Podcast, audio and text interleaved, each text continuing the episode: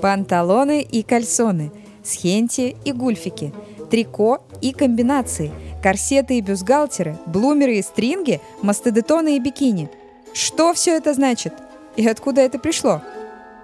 Нижнее платье, а долгое время это было именно оно, не только удивляет своим разнообразием, но порой рассказывает нам многое о своем владельце, его судьбе, да и о судьбе целого поколения.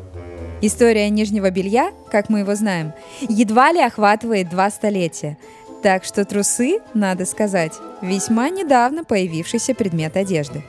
Салют, меня зовут Мариана Суховей, и это мой новый подкаст «История трусов». Подписывайся на подкаст на любимой платформе, ставь звездочки, сердечки и не переключайся.